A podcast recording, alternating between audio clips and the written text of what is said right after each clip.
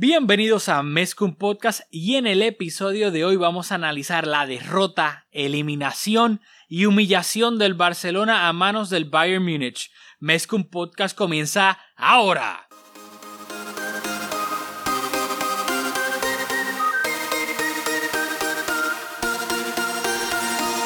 Kevin Roland, contigo empezó todo. Som el millor club del món, diguin el que diguin. Barça i vinga Catalunya! Apreteu-vos els cinc cinturons, que ens ho passarem bé. Bienvenidos a Mezcum Podcast, podcast dedicado a cubrir toda la actualidad del Fútbol Club Barcelona. Les habla Rafa Aldamuy junto a Julio Borrás. Dímelo, Julio. Saludos Rafa y saludos a todos y a todas las que nos escuchan. Hoy estoy grabando, tengo en la mano derecha tengo un Jungle Bird, en la mano izquierda la tengo en la computadora y tengo como tres páginas de apuntes. Yo no hago apuntes para grabar un podcast desde el episodio de la previa, yo creo, así que hoy tenemos mucho, mucho que decir. Bueno, eh, como tenemos mucho que decir, lo primero que le vamos a decir es que recordarles que por favor, se lo suplicamos, suscríbanse donde sea que ustedes escuchen podcast, ya sea en, iTunes, si tienen un celular Apple, un iPad, o si lo escuchan a través de Spotify, donde sea que escuchen podcast. Por favor, vayan al profile de Mezcum Podcast y denle subscribe, porque de esa manera nos están ayudando un montón, porque automáticamente cuando soltemos un episodio nuevo, les va a caer en su feed y lo va a download automáticamente.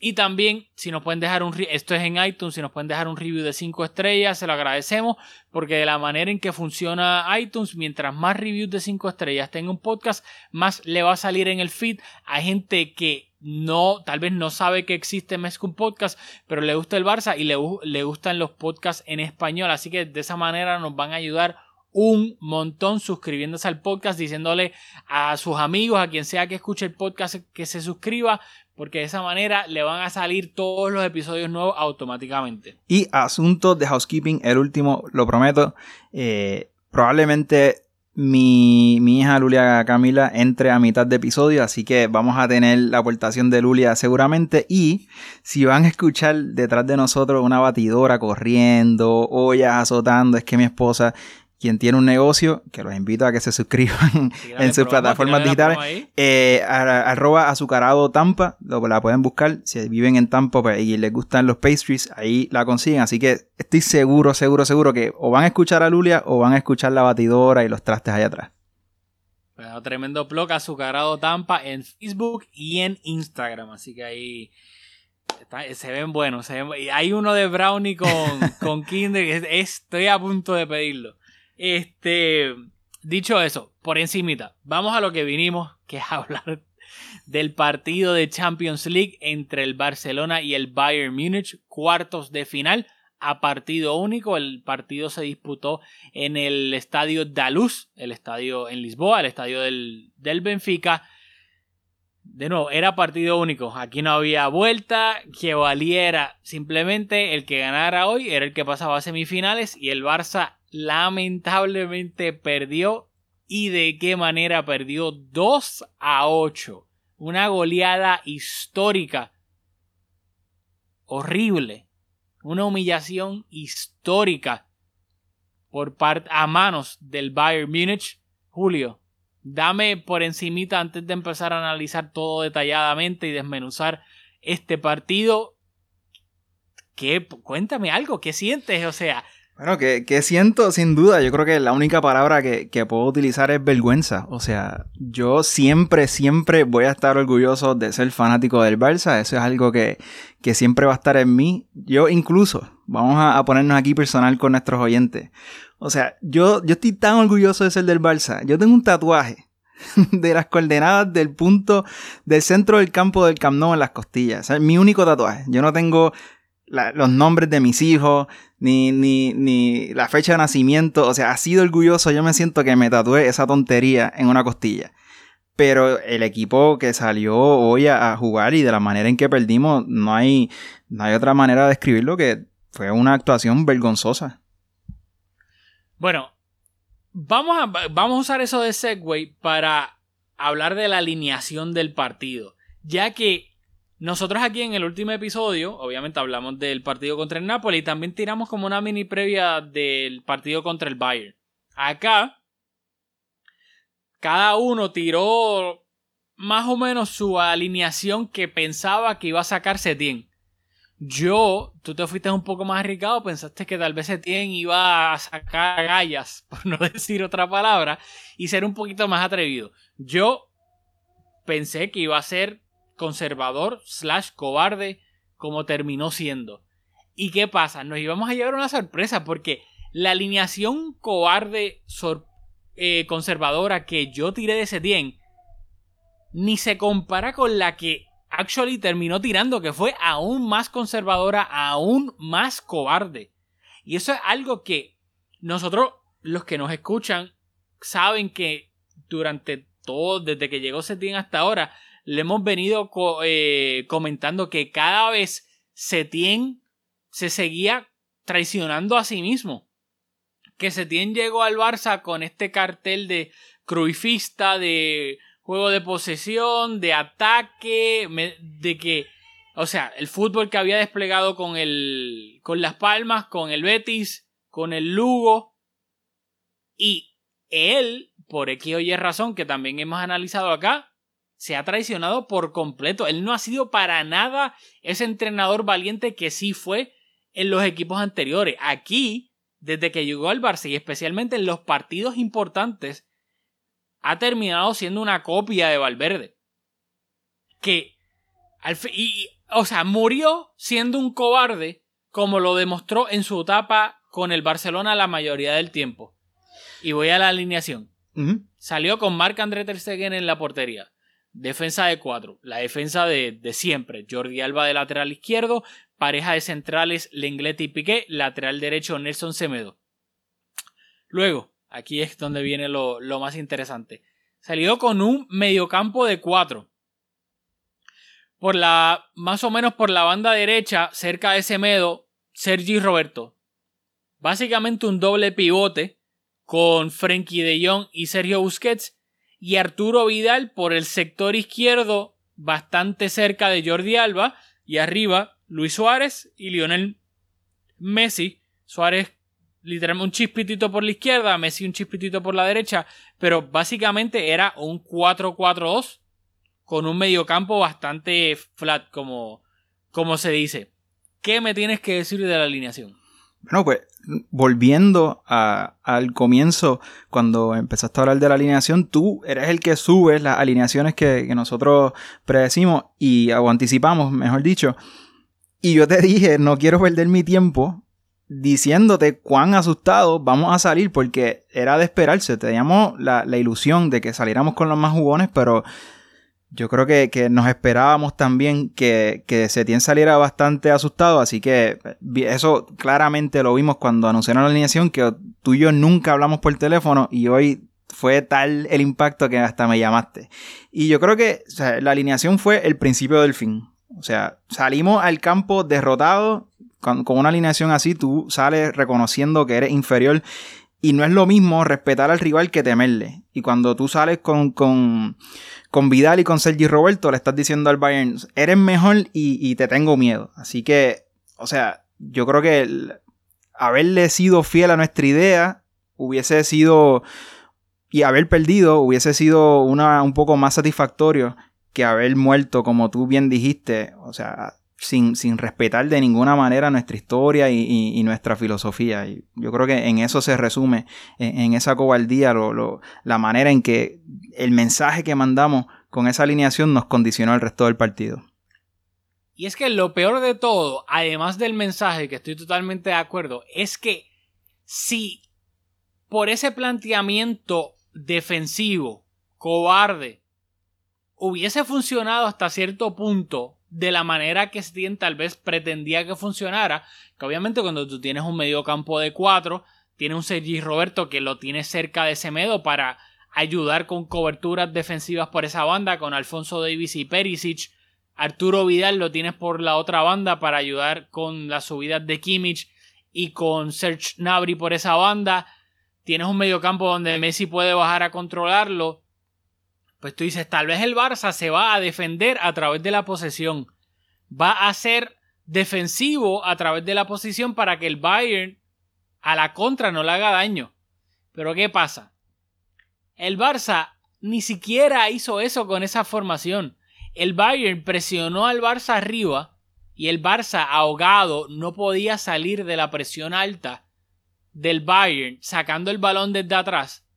Por ende, no podían ni hacer eso y además, al jugar de la forma que estaba jugando y con los jugadores que estaba jugando, el Barça no tenía velocidad para nada. El Barça no tenía ningún tipo de velocidad para salir al contraataque. Así que ni tan siquiera tampoco de esa manera el Barça podía hacerle daño al Bayern que se tratar de superar esa presión alta con un balonazo para ganar en velocidad con Ansu Fati tal vez. No, el único jugador, o sea, eran los laterales, eran Jordi Alba y Semedo, pero arriba ni en el medio campo el Barça tenía velocidad para nada. Por ende, el Bayern no tenía ningún miedo de que el Barça, por lo general, constantemente le ganara la espalda. Hubo una que jugada que la vamos a mencionar ya mismo, que el Barça sí pudo lograr lograr concretar un contraataque, pero eran literalmente un, un una o dos.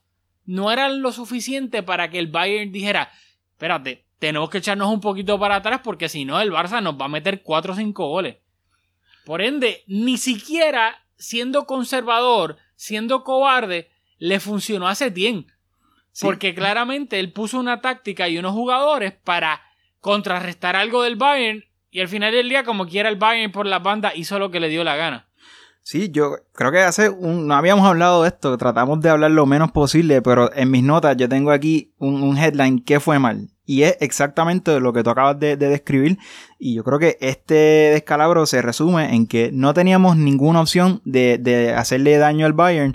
Y ellos, reconociendo esa incapacidad de nosotros, pues fueron lo más, lo más ofensivo posible y se atrevieron a irse al frente. Y, y fue eso. La presión del Bayern fue excelente. O sea, fuimos, fuimos totalmente incapaces de superar esa primera línea de presión y eso se vio amplificado por la cantidad de balones que Ter Stegen perdió. Yo creo que esa presión alta, esa incapacidad que tuvimos en salir a consecuencia de esa presión alta, lo que provocó fue un sinnúmero de balones. Ahorita les comparto las estadísticas. Entonces, en esas pocas ocasiones que logramos salir de esa primera línea de presión, al no tener ningún extremo, pues no había la posibilidad de jugar en transición porque tú no le vas a tirar un balón a, la espalda de la defensa ni a Suárez ni a Messi. Así que o sea, no, perdimos la capacidad de, hacerles daño y ellos haciéndonos daño tampoco tuvimos la, capacidad de defendernos y yo creo que, en eso básicamente se resume. Y el otro punto que hiciste es que salimos con una alineación defensiva, con un dibujo defensivo sin duda, pero hay dibujos defensivos que pueden ser efectivos. Y yo me remito a cuando Muriño era técnico del Madrid y reconoció sabiamente que su equipo era considerablemente eh, más inferior que el Barça, a diferencia de Schuster, que salía con miedo y por eso terminó votado, pues Mourinho dijo, yo voy a jugar con, con un tribote, o por si acaso nos escucha y para que no se ofenda, con un triángulo de presión alta, y salía a ganar con, esa, con, con ese dibujo, salía a ganar. El Madrid, reconociendo su inferioridad, desarrollaba un sistema en el cual se sentía cómodo y en base a eso trataban de conseguir ganarnos. El problema es que hoy, a diferencia de, estos equipos de Muriño, que te puede gustar más o menos, pero es lo que tú dices, pues hay planteamientos defensivos efectivos. Pero nosotros no salimos a, ganar, nosotros salimos a no perder. Y cuando tú juegas así de esa manera, pues el fútbol jamás te va a premiar. Así que yo creo que en esos dos puntos que hiciste recoges bastante bien la razón de este resultado tan abierto. Y quiero usar eso para mencionar el banquillo, porque el banquillo del Barça, o sea, Setién dejó a Grisman en el banquillo, que obviamente Setién sabía que si dejaba, si tú dejas a Grisman en el banquillo, que es el fichaje de 120 millones, etcétera, como hizo el día anterior el Cholo con Joao Félix, el Atlético quedó eliminado y obviamente mataron al Cholo. Por eso, tú sabes que si tu plan táctico, que para, para colmo es un plan bastante conservador, cobarde, no conservador, es de cobarde. Si criticamos, si yo, por ejemplo, yo soy bien crítico con Mourinho y con el Cholo, porque me parece que son entrenadores que en los partidos importantes juegan como equipo pequeño, son cobardes. Pues entonces, no tengo que ser justo y si Setién hizo lo mismo, pues Setién fue un planteamiento cobarde. Conservador es ponerlo muy bonito. Pues Setién sabe que si salía con un planteamiento así y no le funcionaba, que claramente no le funcionó, lo iban a matar por dejar a Grisman en el banquillo. no tan solo dejar a Grisman, dejarán su Fati, dejar a Ricky Push en el banquillo. Si tú sabes, es lo que tú dices, tú tienes que saber o escoger uno. Si tú vas a jugar al contraataque, si te ves completamente inferior, como Mourinho claramente se veía con el Madrid, y sacaba al triángulo de presión alta, a.k.a. el tribote, pero luego tenía arriba a Di María, a Cristiano, o sea, velocistas para tratar de recuperar el balón y con Otsil recuperar el balón, dárselo a Otsil y que Otsil luego le pusiera un balón al espacio a uno de los velocistas.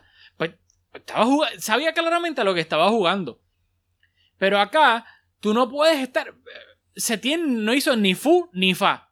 Si por ejemplo, si Setien saca un medio campo con Rakitic y con Arturo Vidal, pero arriba te pone, claro, ahora mismo el único jugador veloz, veloz que tenía el Barça en el banquillo era Ansu Fati, porque Dembélé, aunque Dembélé estaba en el, en el banquillo, o sea, Dembélé no juega desde noviembre, seamos realistas. Tal vez Dembélé podía jugar 10 minutos, 15, pero no te iba a jugar ni media hora, creo yo. Pero ponle que hubiese estado, si tú tuvieses dos jugadores como Ansu Fati y Dembélé, a los dos listos, y pones a Messi porque obviamente pues, es Messi y te pones a Rakitic y Arturo Vidal, yo, pues yo entiendo que claramente está jugando al contraataque, pero está jugando a algo. Aquí se tiene, no está jugando ni a una cosa ni a la otra, porque si tú quieres entonces controlar el partido, quieres ser defensivo a través de la posesión, pues tú tienes que jugar a alguien como Ricky Push. ¿Me entiendes? Claro. O sea, tienes que. ponte a Grisman, no te pongas a Arturo Vidal y te vas a tratar de defender a través de la posesión con Messi, con Grisman, con Busquets, con Frankie de Jong, con Ricky Push. Pues entonces entiendo, está jugando a eso. Pero es que no quiso. O sea, Setín ni jugó una cosa ni jugó a la otra. Jugó a. no sé qué, a no perder. bueno, jugó a, la fe en que Messi le iba a sacar el partido. Básicamente se resuma lo que. exacto, aguantar, aguantar y que Messi sacara el conejo del, del sombrero. Pero dicho eso, no, quiero rapidito. Pero, dame un momento porque quiero apoyarte en que hay manera en fase ofensiva que tú puedes utilizar para defenderte en fase defensiva. Tú, tú, no simplemente. O sea, el fútbol no es tan sencillo. El fútbol es un deporte bien sencillo. A veces lo complicamos. Pero si tú quieres defender más, no tienes que poner más jugadores en, posición de defensa. no, no, tiene que ser así. Entonces, si le teníamos miedo a la velocidad por las bandas, particularmente a la proyección de, de Davis pues la solución en un equipo grande como el Barça y con, la plantilla que tiene el Barça, desde mi punto de vista, es poner a Messi un poco pegado a la banda para obligar a, Davis a, no abandonar su posición y entonces incorporar a Semedo al ataque para que haga desbordes por dentro y por fuera y atacar con, un poquito de superioridad. Y, o sea, tú poner a, a Sergi Roberto a doblar la posición de lateral no te va a defender más. Pues como vamos a hablar ahora de los goles, como vamos a hablar empezando por el primer gol, tener a la posición del lateral derecho doblada no te va a hacer más sólido en defensa. Mientras que si tú obligas al lateral del equipo rival a mantener su posición, pues te defiendes porque es un jugador menos que se incorpora o que si se incorpora te pone a ti entonces en una posición de ventaja en la transición. Bueno, ya llegó la hora. Llegó la hora de... Esto es como Operation llegó la hora de, coger la pinza y arrancar los cantitos del cuerpo. La primera ocasión clara del partido la tuvo el Barça. No la tuvo el Bayern, la tuvo el Barça. Fue en el minuto 3, de nuevo, de los pocos contraataques que el Barça sí logró, pues más o menos concretar. Fue un pase de Messi a Sergi Roberto por la banda. Y Sergi Roberto se entró para buscar a Suárez que rematara de primera frente a, a Neuer. Y Boateng en el último momento, de nuevo, para que vean que es que el fútbol es un deporte de, de pulgadas. Boateng con la punta, no sé si fue con la punta, pero logró en el último momento despejar ese centro de Sergi Roberto. Que si Boateng no llega a despejar ese centro, Luis Suárez está rematando desde el punto penal a bocajarro contra Neuer. Y sabe Dios si aquí estamos hablando del primer gol del partido, que es del Barça. ¿Qué pasa? Boateng, muy bien por Boateng, logra despejar ese centro. No marca el Barça. Un minuto después, centro de Perisic desde la banda izquierda a Müller, que estaba en la media luna, en el borde del área. Müller de primera, que quiero hacer énfasis de primera. Todas las muchísimas acciones que Müller hizo de primera y que eso le dio un dolor de cabeza al Barça increíble. Müller de primera le da el pase a Lewandowski, hace una pared con Lewandowski, le hace el pase a Lewandowski, que ya Lewandowski está dentro del área. Le, Müller se desmarca, Jordi Alba de manera horrible pierde la marca de Müller, Lewandowski le devuelve el balón a Müller dentro, dentro del área y Müller de primera remata un remate espectacular que termina venciendo a Ter Stegen para el 1-0 del el 0-1 del Bayern. ¿Qué me tienes que decir de ese primer gol? Bueno, primero que te adelanto que llegó Lulia, la tengo en mis brazos, así que estoy seguro que entre ahora y que se acabe el episodio van a escuchar sus aportaciones. Tiene ocho meses, así que no, no, es tan elocuente todavía. Y, pero... está molesta, y está molesta. y está molesta porque a ella le gusta ver los partidos con su papá.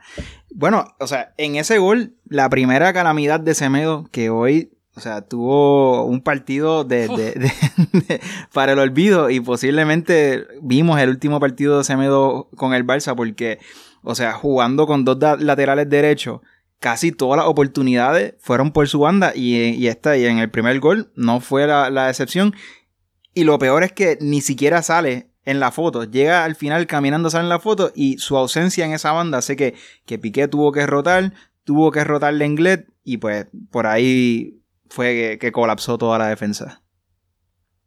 Sí, y a mí algo que, que yo creo que se, me encanta que hayas dicho eso porque muchas veces hay personas que tal vez pues no saben mucho de fútbol y critican, yo creo que de manera injusta, a la persona que sale en la foto, al defensa. Que hay veces que sí, tuvo la culpa, pero hay veces que no. Hay veces que esa persona está arreglando el error que causó otro hace 5 segundos, que no va a salir en la foto, pero claramente el gol es culpa de él. Y acá, obviamente Semedo ni sale en la foto, pero Semedo lo de hoy. Y yo aquí de, al, cuando llegó Semedo lo defendí, pensé que dije que era claramente tenía que ser titular por encima de Sergi Roberto, que claramente me parece que todavía, porque Sergi Roberto no es lateral derecho, pero que luego, desde la última temporada y media, ya aquí hemos aceptado que sí, una cosa es que Semedo sea mejor que Sergi Roberto, porque Sergi Roberto no es lateral, pero que el Barça claramente Semedo ha demostrado que no tiene el nivel para ser el lateral derecho titular del Barcelona, no tiene el nivel. Por ende, una cosa no quita la otra, que obviamente él es mejor que Sergi Roberto, pues es obvio, Sergi Roberto no es lateral, pero aún así el Barça tiene que aspirar a tener un lateral derecho de mucha más calidad que la de Semedo. Y ya yo creo que eso aquí en el podcast los que nos escuchan pues saben que ya habíamos llegado a la conclusión de que Semedo lamentablemente no está para ser el titular, el lateral derecho titular del Barcelona. Pero acá, aún así, lo de Jordi a mí me parece impresentable. Que simplemente tiene a Müller al lado. Pierde, Müller se la pasa a Lewandowski, hace el desmarque y, se, y Jordi Alba lo pierde por completo y lo deja rematar solo. Para mí eso de Jordi Alba es, o sea, lamentable. Y no es la primera vez que estamos hablando de un partido donde el Barça cae eliminado de la Champions de manera desastrosa y que Jordi Alba sale la foto. Sí, y voy a, adelantarme un poquito aquí, pero ya que estamos hablando de Semedo, quiero apuntar algunos de los, de los errores que hizo y luego te voy a hacer el segue para que hable del, segundo gol y del autogol del Barça que, empató ese partido. Que empató el partido al comienzo dándonos un poquito de ilusión. Pero miren todas las intervenciones de manera negativa que, que, tuvo Semedo. En el segundo gol también fue por su banda. El cuarto gol comienza con una pérdida elemental, o sea, una, jugada de, de, de, colegio, en, la línea de fondo que la pierde termina con el gol. Y luego en el quinto gol, Davis básicamente lo retira, le entrega sus papeles de- del Seguro Social y dice, vete a tu casa porque este es tu último partido con el Barça, que luego de, de que le hace unos cuantos regates, hace una internada en el área y, y Semedo termina tirado en el piso, o sea, una, una buena analogía para lo que probablemente fue su, su última acción como, como defensa lateral del Barcelona. Así que seguimos con el autogol y con el segundo gol del Bayern. Exactamente, el partido ya estaba un gol a cero a favor del Bayern. Tres minutos después el Barcelona iba a empatar el partido con un gol de. un autogol de, de pero la jugada iba a ser un pase en largo del Englet buscando a Jordi Alba al espacio, que hizo el desmarque por la banda izquierda. Jordi Alba iba a centrar buscando a Suárez para que rematara básicamente dentro del área, cerca del punto penal. Alaba despejó el balón, pero su despeje, lamentablemente para él, tuvo la mala fortuna que terminó venciendo a Neuer por encima con una gran definición y el Barcelona empataba el partido de esta manera, estaba 1-1. Luego, aún el partido estando 1-1 en el minuto 9, fue un contraataque del Barcelona donde Messi habilitó a Semedo y luego Semedo en una gran jugada individual atacando le dio un pase filtrado a Luis Suárez que lo dejó completamente solo frente a Neuer. Y Luis Suárez remató y falló o Neuer hizo una gran atajada, depende No, no, cómo no, lo quieras ver. Ahí dos cosas. Uno, nosotros hemos venido resaltando en estos últimos partidos de Semedo su aportación en fase ofensiva que creo que, que ha venido en crecimiento y se ha acercado recientemente a lo que nosotros esperábamos de él en fase ofensiva. Y esta no fue la excepción, así que señalando todos esos desastres en fase defensiva, pues hay que reconocer esos aportes. Pero en esta ocasión eso no fue un paradón de Neuer. Neuer hizo lo que tenía que hacer, se hizo grande. Pero yo creo que Suárez tenía tiempo para pegarle con un poco más de colocación y yo creo que se conformó con, con llegar ese balón. Yo vi eso una oportunidad como una oportunidad clarísima que, que Suárez desaprovechó. Ok, yo, yo hice el disclaimer porque sé que la... eh, No, para mi, para mi criterio. Yo no, yo no quiero influenciar, Mm. yo no quise influenciar y se lo, te lo quería dejar en blanco, ¿sabes? pero ¿Te coincides conmigo. votando? Yo pienso, yo pienso que Suárez sí tuvo, fue más mala de Suárez, pero no quería influenciar. Sí, no, Así ya, que ya- me ya gusta aparte que que, tú- aquí no, no vamos a, a- a- en esa pugna Neuer Ter Stegen no vamos a darle ningún mérito a Neuer que no se merece. Seguimos fieles. Aunque vamos a hablar mucho de Ter Stegen ya mismo. Exactamente. Dicho eso, ay Dios mío, espérate que la computadora aquí esta se cierra cada rato y tengo la jugada apuntada. Esa misma jugada, porque me acuerdo que obviamente con la tajada de Ter Stegen- de Neuer iba a llevar un tiro de a, a un tiro de esquina que el Barça saque en corto, si no me equivoco, Messi centra al área. Hay como cuatro del Barça solo, ninguno cabecea, la dejan pasar y el balón da en el palo, o sea, el segundo palo. Que de nuevo estamos hablando de lo que es el fútbol. No estamos diciendo que obvia- obviamente el Bayern mereció ganar sin duda alguna, pero Sí, yo creo que eh, posiblemente alguien te está primeros- escuchando y está diciendo como que ¿sabes? si mi abuela tuviera manubrio fuese bicicleta. que- ese- un saludito a, Anto, al Anto. brujo de Guayama. No, Yo creo que pero es a lo que me refiero, ajá. para que tú veas lo que es el fútbol, que aún el Barça claramente que se vio superado y mereció ser goleado, etcétera. Pero tú ves cómo es el fútbol. El Barcelona en los primeros 10 minutos pudo haber marcado tres goles fácilmente. De nuevo, obviamente, pues ya es como que la, la carreta que va y luego eventualmente se les están saliendo las ruedas y termina en el piso. Luego, en el minuto 13, Ter Stegen rifó el balón a lo loco. Una de muchas veces que lo hizo. Sí, tercero, partido horrible de Ter Stegen con lo, claro, mérito hasta cierto punto del Bayern, pero también hemos visto a Ter Stegen que ante presiones altas de otros equipos lo ha picked apart sin problema alguno. Claro. Eh, la rifó, recuperó el Bayern. Centro al borde del área. Müller de primera cabeció al área para que Lewandowski rematara. Y remató mal porque Jordi Alba llegó y lo incomodó. Pero quiero enfo- enfatizar dos cosas aquí. Uno, el error de Ter Stegen. Y Müller, lo que hablamos en la previa del último partido, el terror. El pánico que le tenemos a Müller porque es ese tácticamente Müller es tan y tan y tan inteligente que él, con el balón en los pies, o sea, controlando el balón, pasándolo, etc., no es el jugador más habilidoso del planeta Tierra para nada. Rematando, sí, rematando, él, cuando remata el balón, es buenísimo. Tiene un repertorio de diferentes remates que lo hacen peligrosísimo. Pero su inteligencia y su habilidad táctica de saber dónde aparecer, dónde presionar, y, y algo que de nuevo le estaba haciendo énfasis, es, y eso se nota de un equipo que estaba claramente trabajado para explotar las deficiencias del otro equipo. Müller, ya sea con los pies o con la cabeza, estaba habilitando a sus compañeros de primera. Cuando le llegaba el balón, muchísimas veces Müller, ya él sabía de primera, iba a habilitar a, Lewandowski, ya fuese de cabeza o con el pie, o a Nabri o a Perisic, a quien sea. De primera ya él sabía, si me dan el balón en esta área, boom, no le voy a dar el tiempo, el tiempo a la defensa de, de Müller sabe que obviamente si él se pone a tratar de controlar el balón, él no es el jugador más técnico del mundo. Puede ser que lo pierda, que le roben el balón, etc. Y él de primera ya, boom, habilitaba aquí. Tan, tan. Y lo vimos en varias jugadas y aquí no fue. No fue diferente. Luego, en el minuto 19, quise aquí el apunte. El Barcelona no podía salir, y ya lo mencionamos, de la presión alta del Bayern. Lo que hacía era regalar balón, balón tras balón.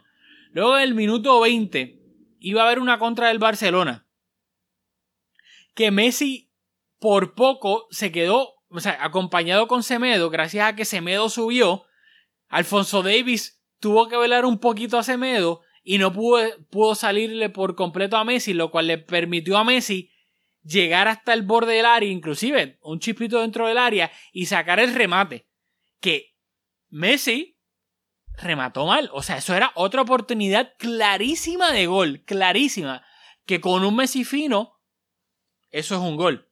Pero Messi terminó rematando el muñeco y, y Neuer no tuvo nada, no tuvo que complicarse la vida para, para hacer esa tajada. ¿Qué pasa? Gol que no haces, gol que te hacen. Ley de vida en el fútbol. Messi falló esa ocasión clarísima, clarísima, clarísima. ¿Y qué pasa? Más o menos dos minutos después, toma, gol del Bayern. La pérdida horrible, infantil, absurda, impropia para un equipo que quiere ganar la Champions entre Sergi Roberto y Semedo. Tratando de salir de atrás con el Bayern presionando alto, los dos no se entienden, pierden el balón. Y luego Semedo trotando, Sergi Roberto tampoco es que corrió muy rápido hacia atrás.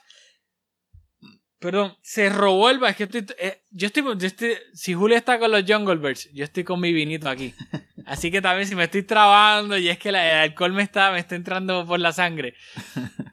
Pero Perisic robaron el balón. Perisic llegó al borde, al área, remate cruzado y termina marcando para el, si no me equivoco, sí, el segundo gol del, Barce- del, del Bayern. Un error, o sea, te cedo la palabra para el segundo gol del Bayern gracias a ese gol, no- a ese error infantil. Primero que estás como Lulia, por ella es con leche. Lleva, lleva ya unos cuantos. Yo espero que no, que no, el micrófono no lo recoja.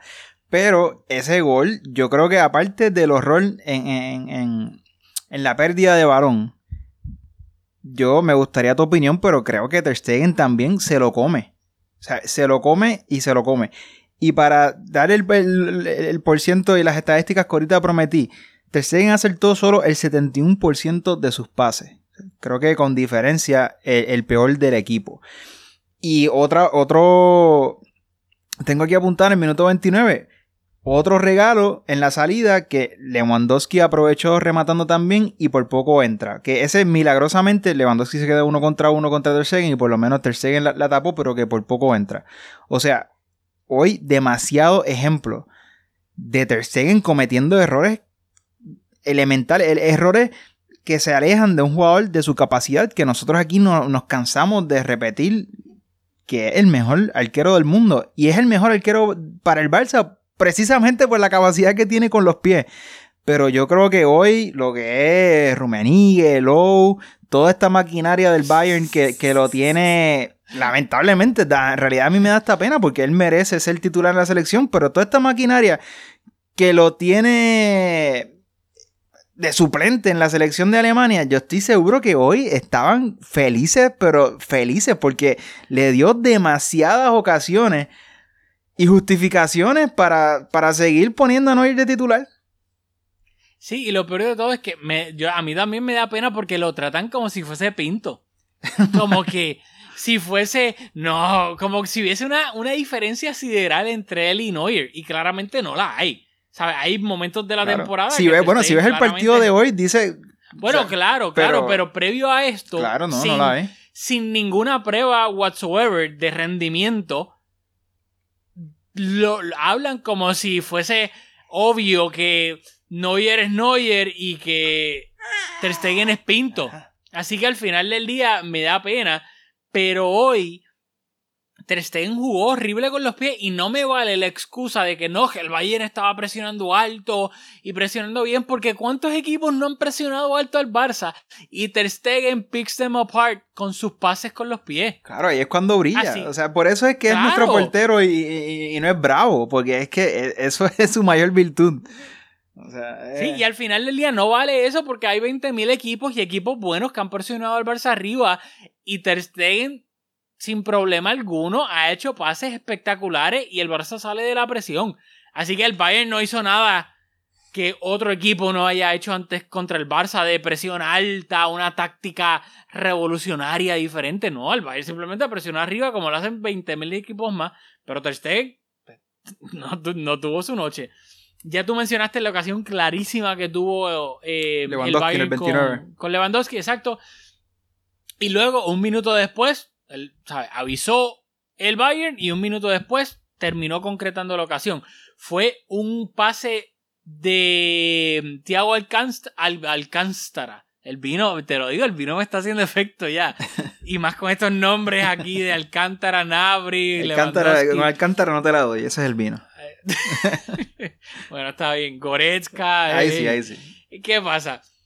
Pase filtrado de Thiago para encontrar a Müller entre líneas. Y de nuevo, Müller de primera con el pie le da el un pase filtrado, o sea, pase picado a Serge Gnabry que le gana la espalda al Englet y termina definiendo para vencer a, a Ter Stegen. Pero lo quiero y, y quería hacer la camita porque es que de nuevo no es casualidad. Müller de nuevo cuando recibió el pase entre líneas de Thiago de primera habilitó a Serge Gnabry con un gran pase picado por encima de la cabeza del Englet. Eso claramente no es coincidencia. Y yo no dudo, no, que de Müller no me sorprende porque es un, lo hemos mencionado aquí, es un, ju- un jugador súper inteligente. Pero también eso claramente tuvo que haber sido trabajado por el equipo técnico del Bayern. No es casualidad que todo la mayoría de las cosas que hacía Müller cuando recibía entre líneas eran pases de primera.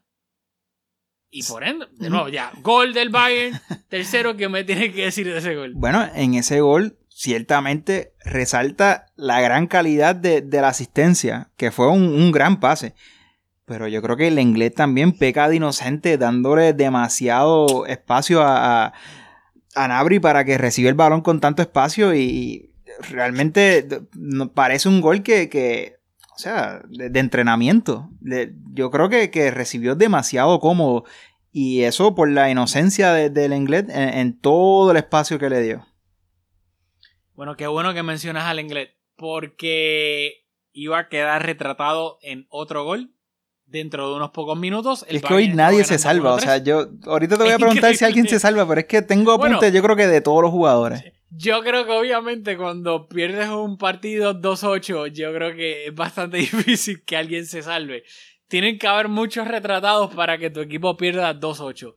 Así que, minutos después, otro gol del Bayern, el cuarto, en la primera mitad.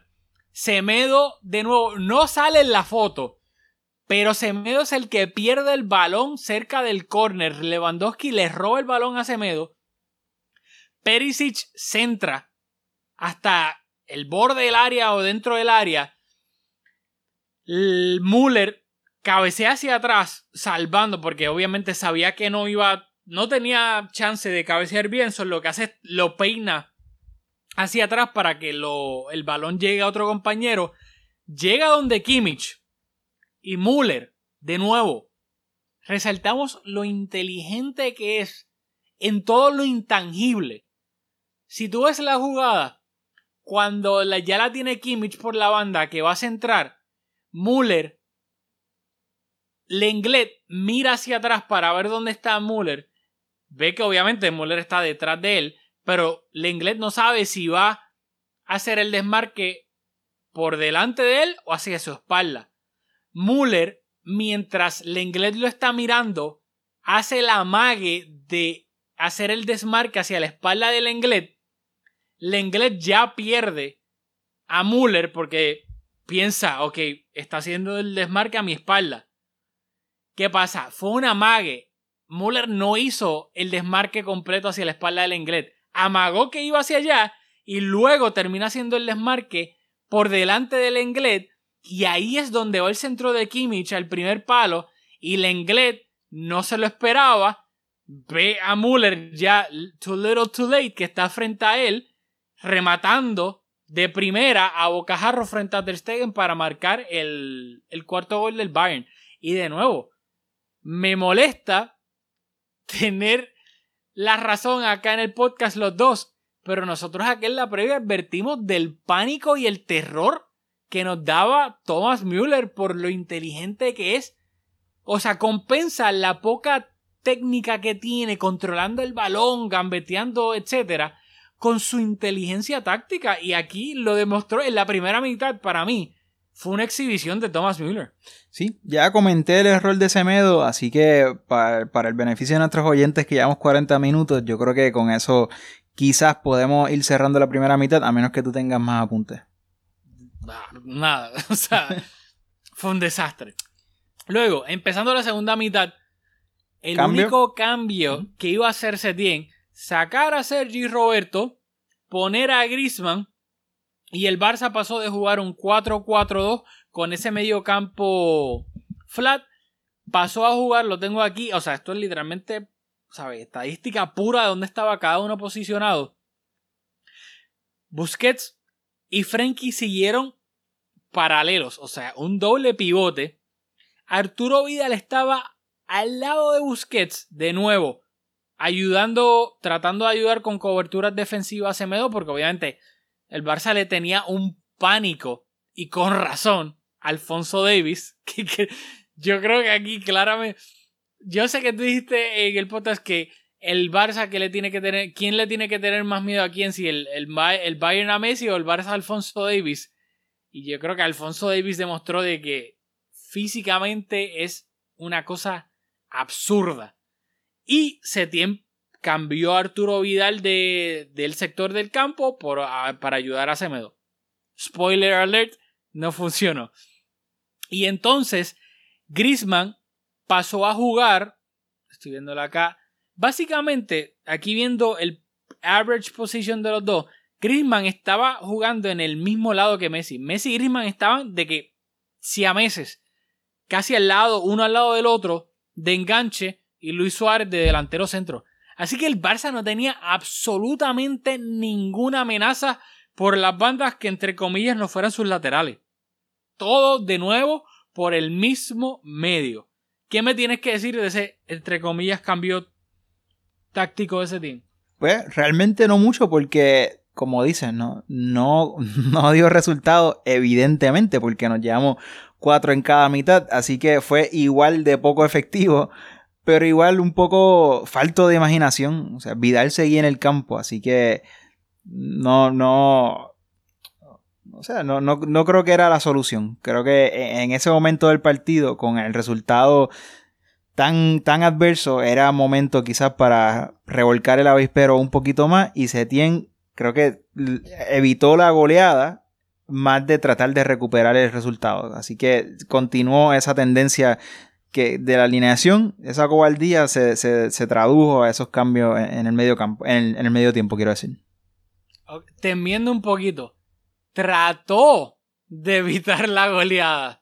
No evitó la goleada. Claro, pero te Sí, queda la te sensación de que el cambio va más a evitar la goleada que a hacer algo proactivo por Claro, conseguir claro, claro, por porque te, te- te guarda, o sea, e- era un momento para tomar acciones drásticas. Esto es como dijimos, esto es a partido, aquí no hay vuelta.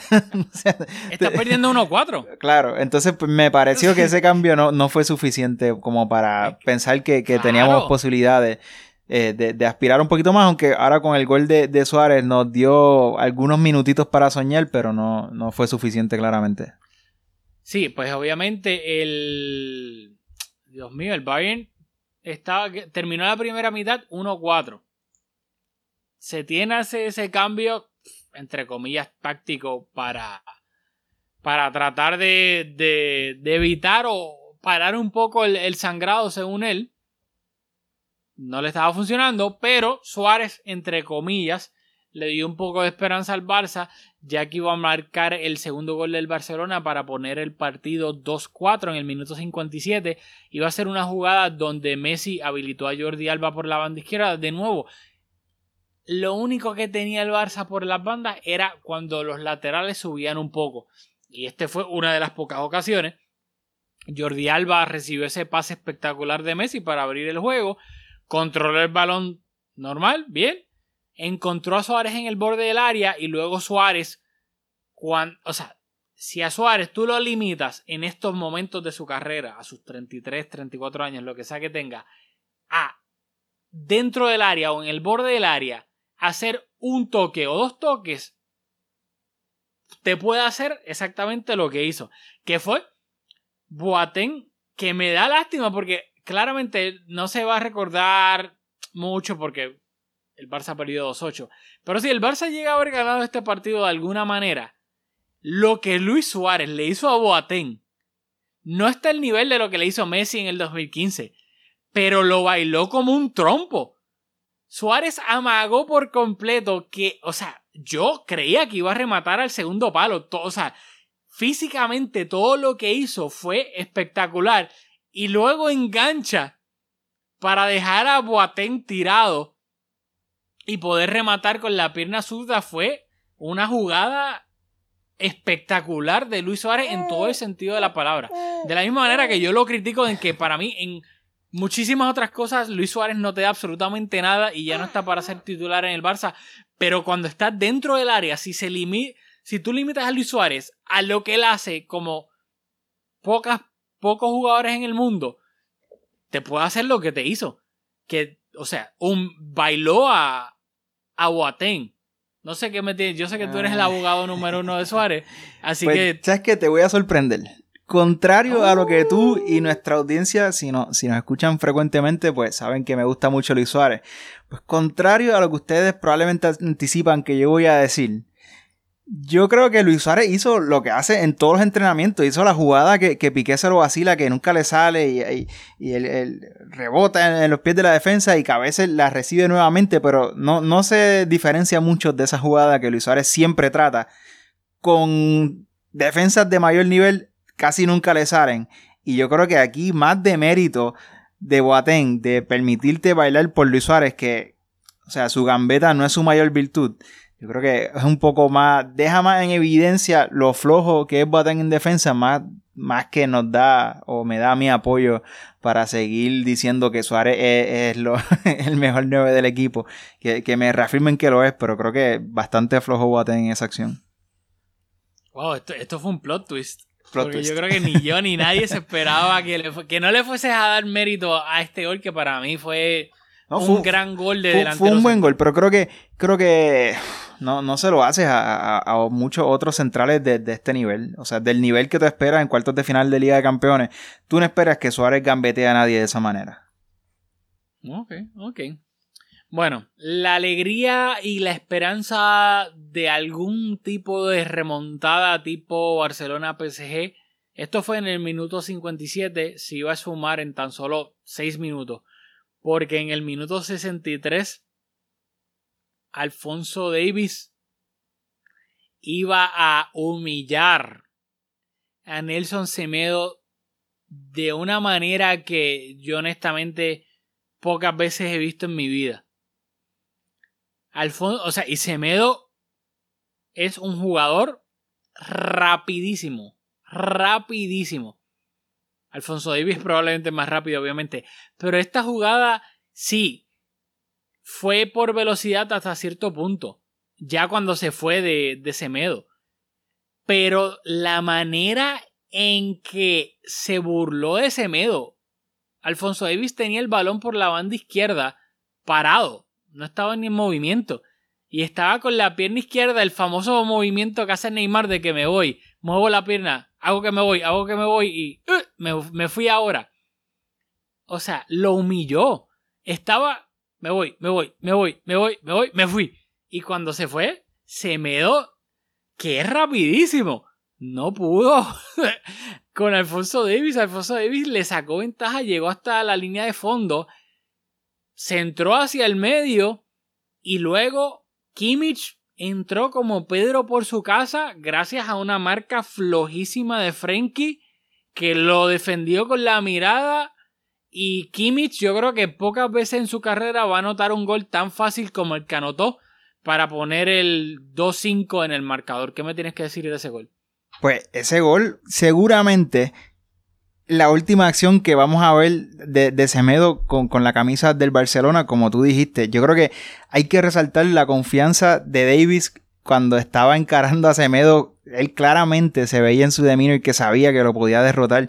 Y luego, como Semedo termina la jugada en el piso, pues bastante, bastante humillante. Y luego, o sea, tenemos que hablar de Frankie, que sabemos la capacidad que tiene y todo el potencial y todo, pero el potencial no vale. Y esta temporada, yo creo que hoy fue. Reúne, yo creo que lo que hemos visto de Frankie en esta temporada, donde te, da la, te da la ilusión de, lo que puede lograr hacer, pero en, en cuanto a, a, su rendimiento en el campo, hoy no fue capaz de ponerle pausa, no fue capaz de darle salir al balón, no, no, no fue capaz de hacer nada extraordinario cuando él creo que es un jugador extraordinario. Y como tú dices, o sea, vio el gol como lo vimos tú y yo que estábamos en nuestras casas sentados en, en nuestras salas, pues vio eh, como, como el jugador del Bayern se, se, incorporó dentro del área y no hizo ningún intento. O sea, es que yo creo que estaba, estaba viendo la jugada a tal punto que ni siquiera se enteró de, de, la internada y pues nos costó ese quinto gol de, de Kimmich con la asistencia de Davis. Sí, Frankie dejó mucho que desear en, ese, en este partido y yo creo que cuando hagamos un episodio ya sea de previa de la próxima temporada o de resumen de esta temporada o lo que sea y le pongamos entre comillas una nota a la primera temporada de Frankie en el Barça, yo creo que va a ser decepción porque esperábamos muchísimo más de lo que Frankie dio esta temporada porque sabemos la capacidad que tiene, o sea, Frankie tiene el potencial de ser el mejor mediocampista del mundo sin duda alguna. Y yo sé que es la primera temporada del Barça, eh, tiene que acoplarse, etc. Pero pues, lamentablemente no fue una gran temporada de principio a fin de Frenkie. Y en un partido como hoy sí, que el Barça fue horrible, la mayoría de sus jugadores se vio superado, humillado. Frenkie tiene el potencial o tiene la capacidad de haber sido por lo menos que nos hubiésemos sentado aquí a decir, sí, el Barça fue horrible, casi todo el mundo, pero Frenkie jugó bien e hizo. fue el mejor del equipo. Frenkie no jugó mal. Pero no podemos decir eso porque Frenkie sí jugó mal. No se salva tampoco. Sí, ¿no? Y en un medio eh, campo compuesto por, por, de nuevo, los titulares, por Sergi Roberto, Vidal, Busquets y Frenkie. Yo creo que Frenkie no resaltó. Y eso es preocupante porque aún el gran nivel de Busquets y, y, y sabemos lo que nos puede dar Frenkie, pero los otros dos jugadores, uno esperaría que, que, se note alguna diferencia o que te aporte algo que esos otros dos jugadores no te pueden aportar. Y yo honestamente no, no creo que, que, que Frenkie sobresalió sobre, sobre Sergi Roberto y, Vidal. Estaban todo el medio campo superado. Sí, totalmente de acuerdo. Dicho esto, el partido está 2-5. 2-5 en un partido eliminación sencilla. El que gana aquí es el que pasa, aquí no hay vuelta. Setien vino a hacer su segundo cambio. Con el Barça ya abajo 2-5 en el marcador. En el minuto 70. Saca a, Busquets y mete a Ansu Fati. En el minuto 70, perdiendo 2 5. Yo no quiero decir I told you so, no necesariamente a ti, sino lo digo como que en general, pero me preocupaba y lo dije en el podcast pasado. La segunda parte del Barça contra el Napoli, en especial la reacción o la no reacción de Setien para ver el partido que estaba pasando y ser proactivo y decir, claramente no estamos jugando bien, nos están creando muchas ocasiones, déjame hacer un cambio táctico de jugador o ambas para tratar de controlar el partido un poquito más. No, en, contra el Napoli no hizo nada hasta el minuto ochenta y pico que entró Monchu y luego Firpo. Y acá estás perdiendo 2-5. Sabes que si pierdes estás despedido. ¿Qué tú haces? ¿Qué tú esperaste el minuto 70 para hacer el segundo cambio? Tienes cinco cambios. ¡Cinco! ¿Qué tú haces? Bueno. O sea, es absurdo. No, yo, qué bueno que te enfocaste en ese tiempo porque tenía mis apuntes y estaba buscando cómo encajarlo, así que me das el pie forzado perfecto para, para decir todo lo que tengo aquí apuntado. Sí, descárgate porque, disclaimer, y esta vez más que un podcast, aquí grabamos como Esto es 100% orgánico y artesanal. Eh, totalmente, aquí no vamos a editar de, que yo creo que absolutamente nada.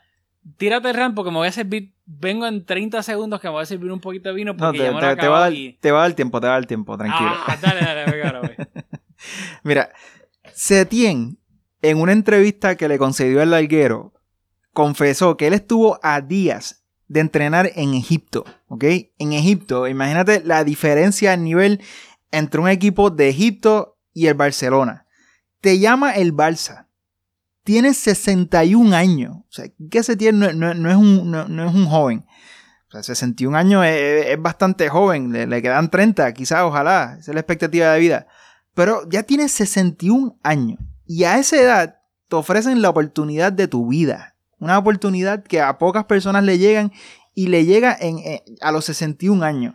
Y cuando te dan las llaves del carro, no te atreves a ser fiel a lo que te llevó a esa oportunidad. A la manera en que tú entiendes el fútbol que te llevó a esa oportunidad. O sea, a mí no, no me hace ningún sentido porque Setién no tiene nada que perder. O sea, absolutamente nada. Si le va mal siendo fiel a su idea, te, destituyen o, renuncia y te vas a Egipto a entrenar con la frente en alto. Esta es mi idea, esta es mi manera de entender al fútbol. No se me dio con el Barça, lo lamento. Pero salir del Barça así, o sea, luego de perder la Liga y la Champions, de la manera en que la perdimos, jugando un fútbol tan gris, yo creo que honestamente, y ojalá no sea el caso, porque a mí Setien me, me gustaba antes de llegar al Barça, me, parece un, tipo sensato, me parece un tipo agradable, pero honestamente, yo creo que aunque fue víctima de sus circunstancias, y eso ahorita vamos a hablar un poco más de eso, de cómo las circunstancias condicionaron lo que Setien quería plantear, plantear y lo que terminó haciendo su ejecutoria. Pero yo creo que su desempeño en el, en el Barça a Setien le va a pesar por mucho, mucho tiempo. Porque salió, va a salir por la puerta de atrás seguramente. Y terminó su paso por el Barça alejándose de lo que lo llevó ahí, alejándose de su idea y alejándose de algo que le tomó toda su vida construir, una idea que le tomó toda su vida construir.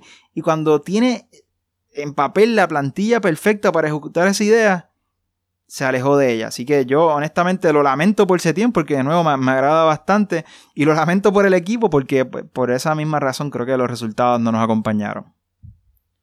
Estoy totalmente de acuerdo y creo te escuché absolutamente casi todo. Me hice refill de vino bastante rápido. Me gusta. Eh, pero sí, es lo que mencionamos al principio del podcast y todavía nos están escuchando hasta ahora. Setien tuvo la oportunidad de su vida. Setien, a la edad que tiene, que te llegue la oportunidad de tu vida de la manera que te llegó, cuando aquí hemos mencionado en episodios anteriores, cuando Setien era entrenador del Betis y yo creo que hasta cuando era de Las Palmas, Setien siempre le tiraba el guiño al Barcelona por si alguna vez en su vida le caía de casualidad la oportunidad de entrenar al Barça y se le dio. Eso es cuando tú a la persona que te gusta, tú rezas porque alguna vez se fije en ti y por fin se fija en ti y tú no eres fiel a ti.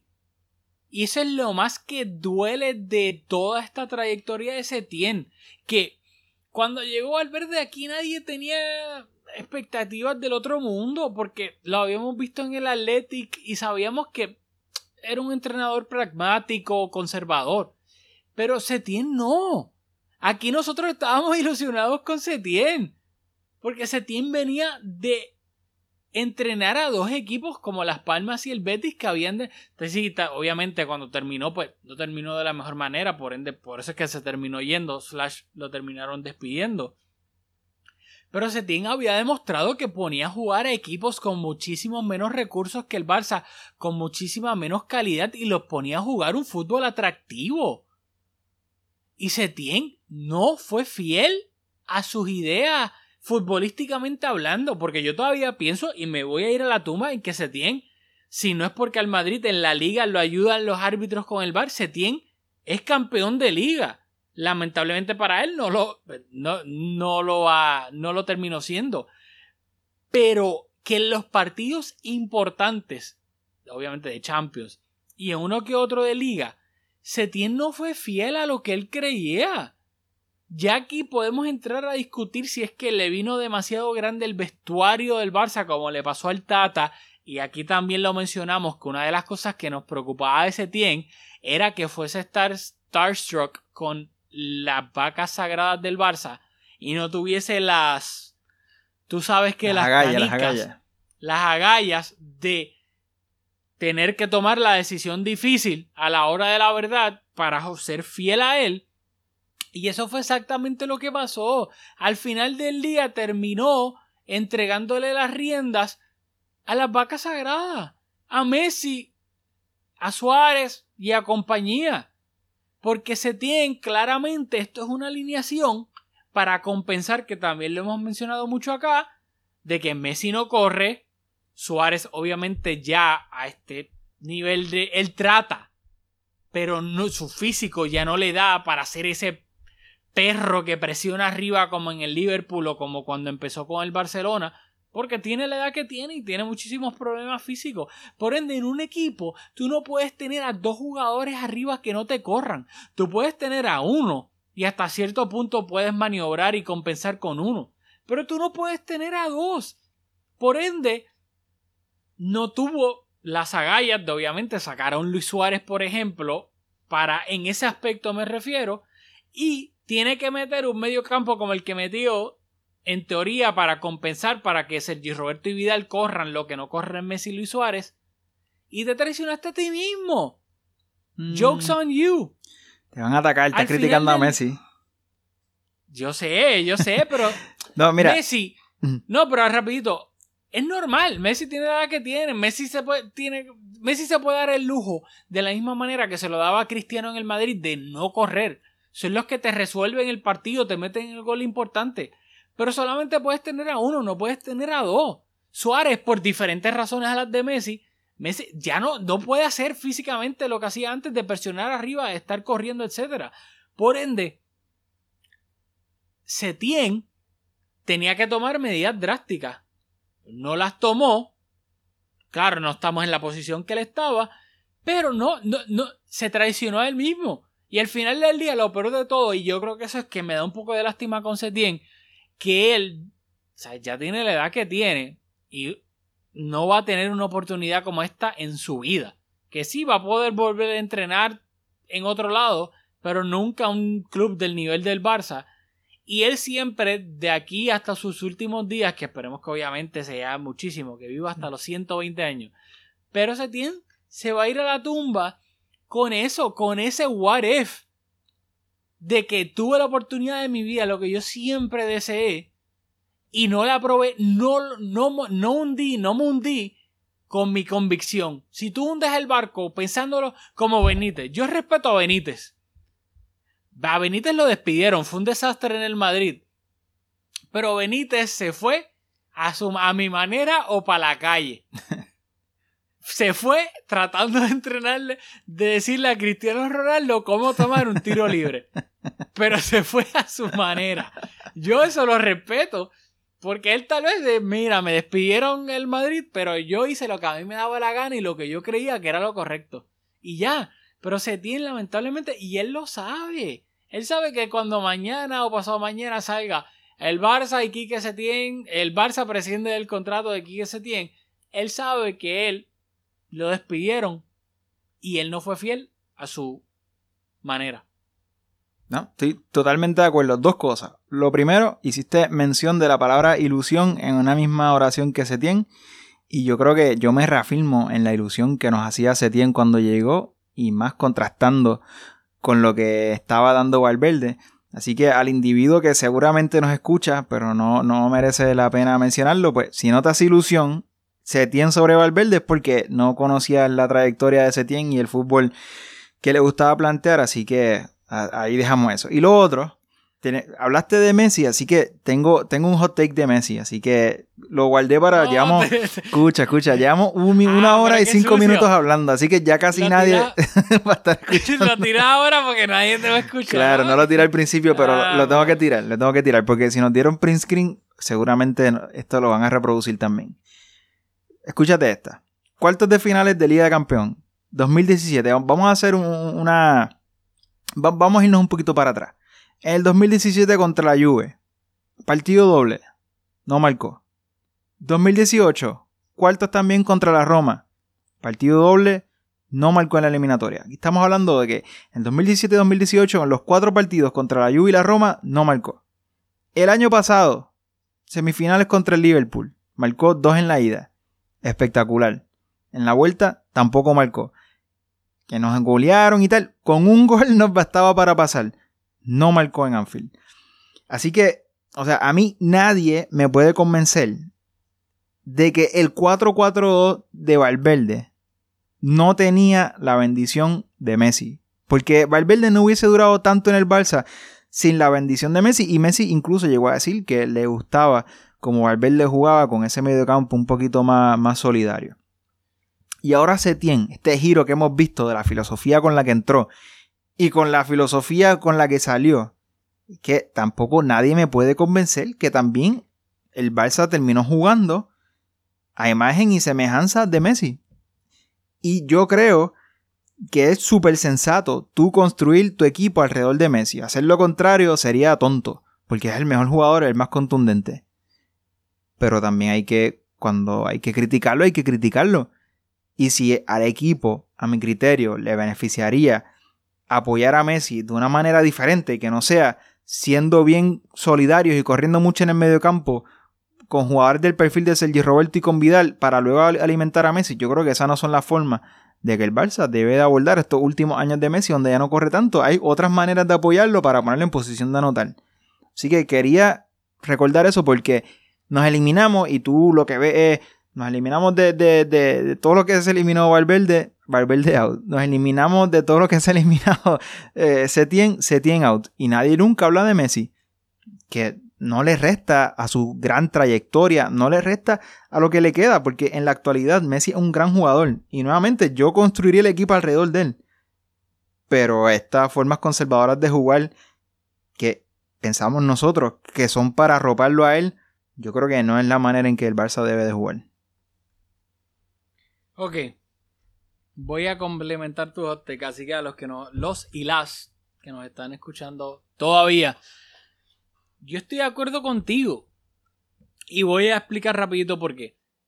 Siempre que el Barça ha ganado la Champions en esta época, Messi ha tenido ayuda. Messi siempre ha sido el mejor jugador con excepción del 2006, que obviamente lo era Ronaldinho y Messi no jugó a la final porque estaba lesionado. Pero Messi siempre ha tenido dos delanteros en el 4-3-3 que lo han acompañado y lo han ayudado en momentos donde él o no ha jugado tan bien o él ha sido el que los, les ha propiciado los goles. 2006. Ronaldinho, Eto, Messi. Es verdad que Messi no juega la final por lesión, pero Messi fue fundamental en, llevar al Barça a la, final. Triplete 2009. Obviamente se gana la Champions. Messi, que ya era el mejor jugador del equipo, Eto y Henry. Las colaboraciones de Eto y Henry fueron fundamentales. 2011. Messi, Villa y Pedrito. Obviamente Messi era el mejor jugador, pero tenía a dos delanteros al lado de él capaces de en momentos y eliminatorias importantes marcar la diferencia también. Lo que permitía a Messi tener un poco más de libertad porque la defensa rival sabía que Villa y Pedro tenían la capacidad clara de anotar goles. 2015. Luis Suárez y Neymar. No tengo absolutamente nada que decir. Todo el mundo sabe lo importante que fueron Luis Suárez y Neymar en esa Champions. Obviamente junto a Messi. ¿Qué pasa? Todas las temporadas o la mayoría de las temporadas que Messi no ha ganado la Champions se ha visto solo en la delantera por X o Y razón que luego ya eso es otro podcast para analizar, etc. Sí, ha habido Champions que ha perdido inclusive con Neymar y con Luis Suárez. También.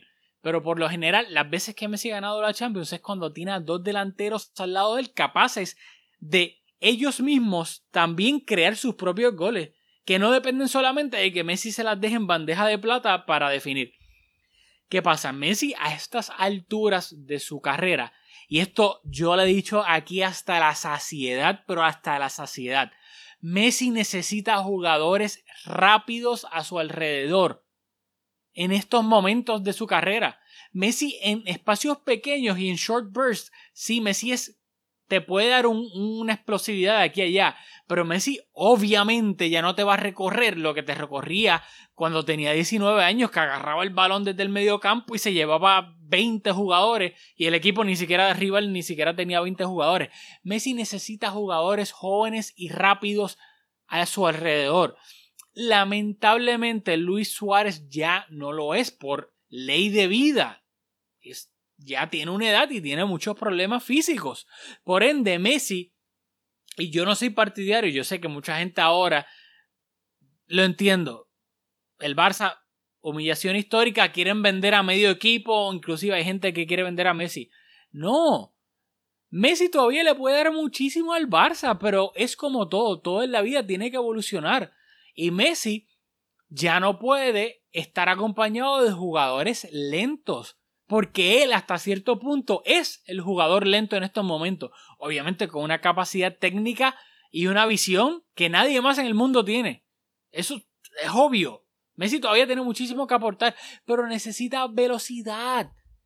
Y eso lamentablemente no lo es Luis Suárez. A mí no me molesta que Luis Suárez se quede en el Barça si va a ejercer un rol de suplente de delantero centro y el Barça trae a un delantero centro de nivel. El Messi necesita extremos. De nuevo, yo le he mencionado aquí hasta la saciedad. Tienen que salvar a Messi de Messi.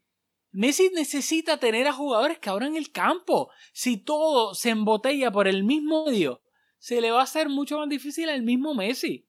Así que de nuevo, esto para hablarlo en el episodio de, previa de la temporada que viene, ya yo sé que llevamos 20.000 años aquí, pero Messi, el Barça, ya yo no sé, Bartomeu, si es que está Bartomeu, el entrenador que sea, no sé, alguien tiene que salvar a Messi de él mismo.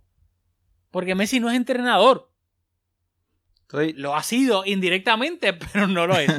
Totalmente de acuerdo. Luego vamos a, terminar hablando del partido porque nos quedan otras cosas. En el minuto 82, Lewandowski anotó un gol de cabeza para nuestro criterio en posición adelantada, eso sí lo hablamos, con asistencia de Philippe Coutinho y ese fue el 2-6 y el partido terminó 2-8 con dos goles de Philippe Coutinho. ¿Qué te pareció ese puntillazo? Que un jugador que fracasó en el Barça, que está en el Bayern a préstamo, quien ha fracasado en el Bayern también y le están buscando una salida.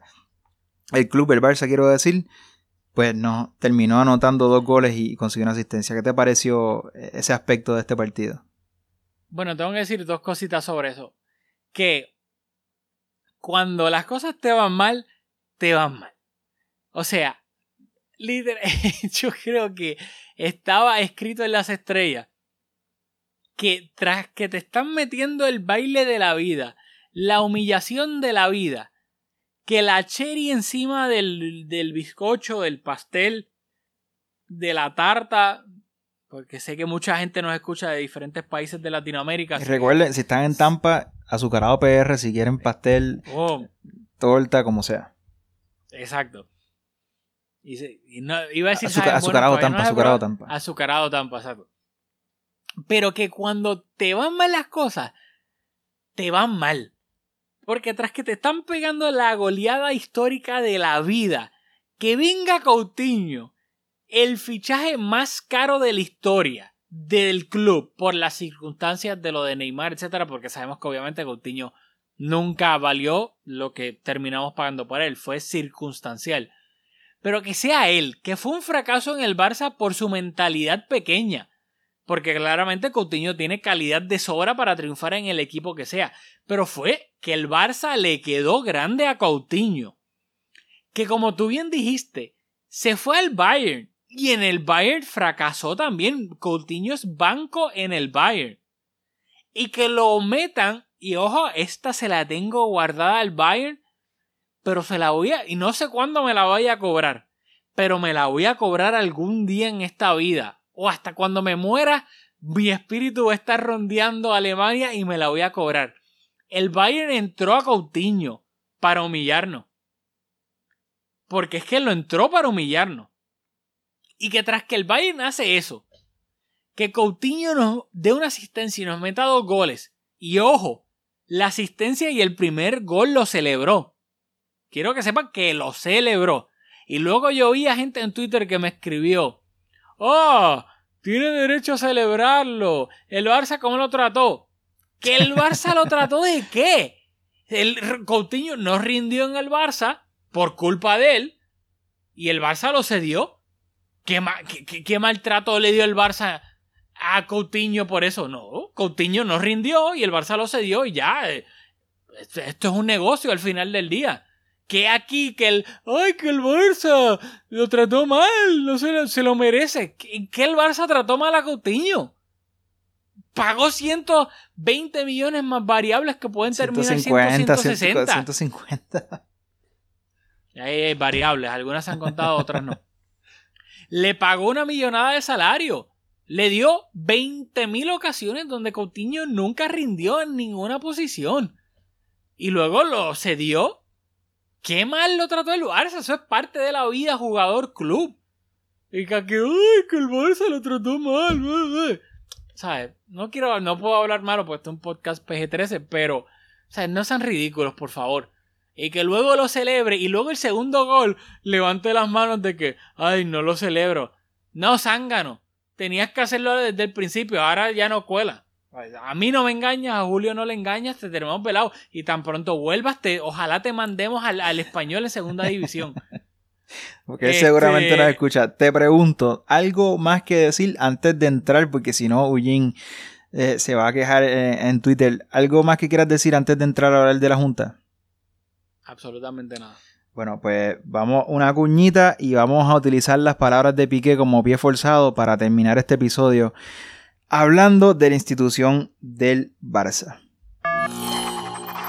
Si te gusta nuestro contenido y nos quieres apoyar, por favor déjanos un review de 5 estrellas en iTunes, ya que de esta manera Mezcum Podcast le saldrá a más personas en su feed y así nos ayudan a que la comunidad de Mezcum Podcast siga creciendo. Es, es muy duro, es muy duro y espero que sirva de algo. Y, nada, eh, a reflexionar todos, creo que el club necesita cambios y no hablo ni del entrenador ni, ni de los jugadores, no, no quiero señalar a nadie, creo que estructuralmente el equipo necesita, el club necesita cambios de todo tipo porque, porque bueno, ya no es como te digo antes, ¿no? ni la primera, ni la segunda, ni la tercera vez. Creo que nadie es imprescindible, que yo el primero me ofrezco en que si hay que venir sangre nueva eh, pues, y, cambiar esta dinámica, pues soy el primero en, en- irme, en, en dejarlo, porque, porque creo que ahora sí hemos tocado fondo. Eh, y, y nada, eh, creo que todos tenemos que mirar y reflexionar y, y internamente y, y decidir qué, qué es lo mejor para el club, para el Barça, que es al final lo, lo más importante. Tremendo bombazo. ¿Qué te parecieron las expresiones de Piqué?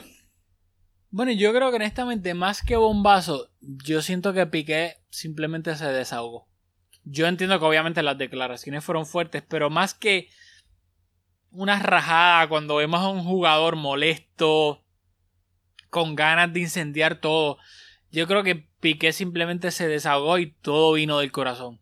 Dijo, yo creo lo que todos pensamos que claramente tiene que pasar. No solamente basta con jugadores y entrenadores, que él dijo que también sí, tienen que haber cambio de entrenador y de muchísimos jugadores. Y de paso, él dijo que yo no creo que obviamente Piquet se vaya a ir ni se tenga que ir, porque yo creo que ha sido uno de los mejores jugadores esta temporada del Barça. Pero lo dijo, y by the way, si yo tengo que ser uno de ellos, pues ni modo, seré uno de ellos. Pero claramente su referencia es a la junta directiva y a Bartomeu, que tiene que haber un cambio. Ahora, el problema acá es que yo no sé los estatutos específicos del Barcelona.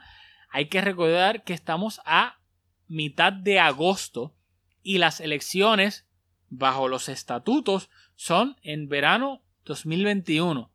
Yo no sé si técnicamente bajo la ley de los estatutos del Barça con la temporada que empieza en un mes o menos de un mes, en medio de una pandemia, se puede convocar unas elecciones adelantadas. Yo no lo sé, yo no tengo esa respuesta ahora y me sorprendería muchísimo que eso se pueda hacer.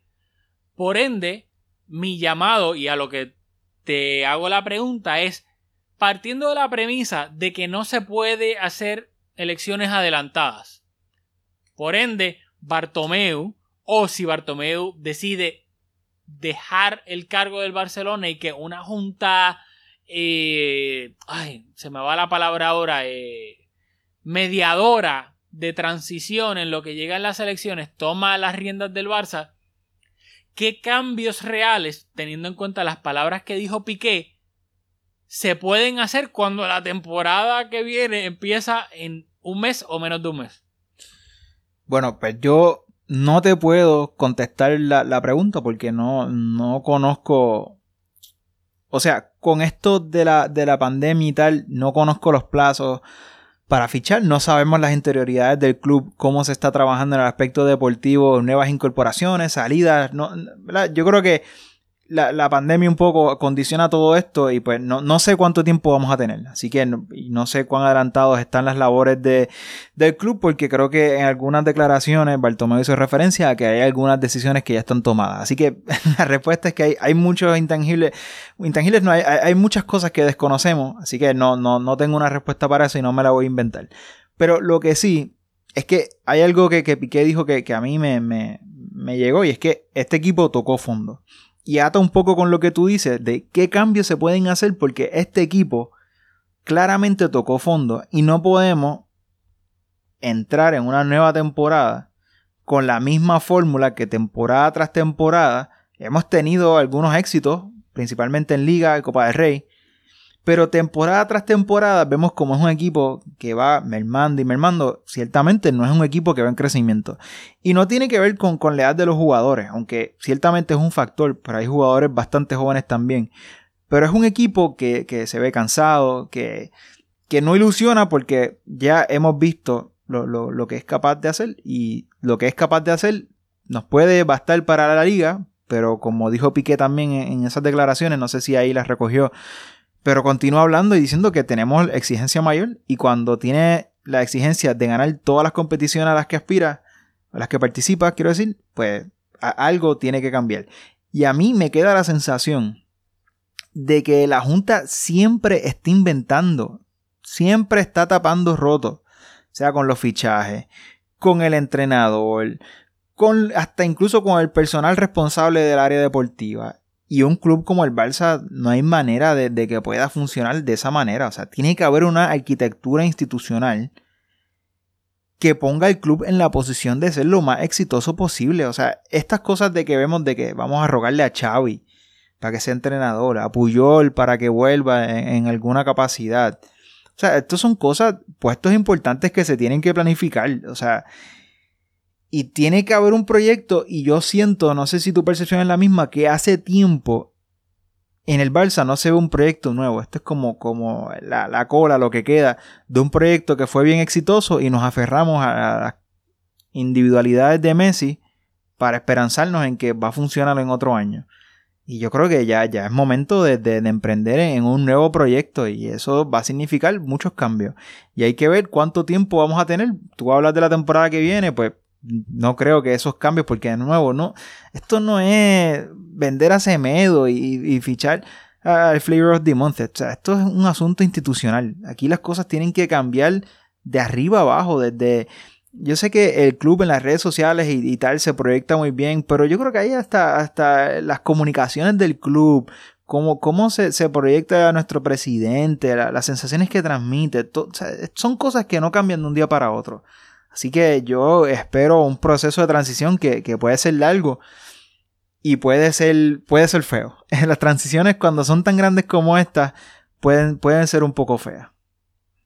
Bueno, yo honestamente, yo creo, y como es, yo creo que he sido bastante constante con esto en el podcast. Yo creo que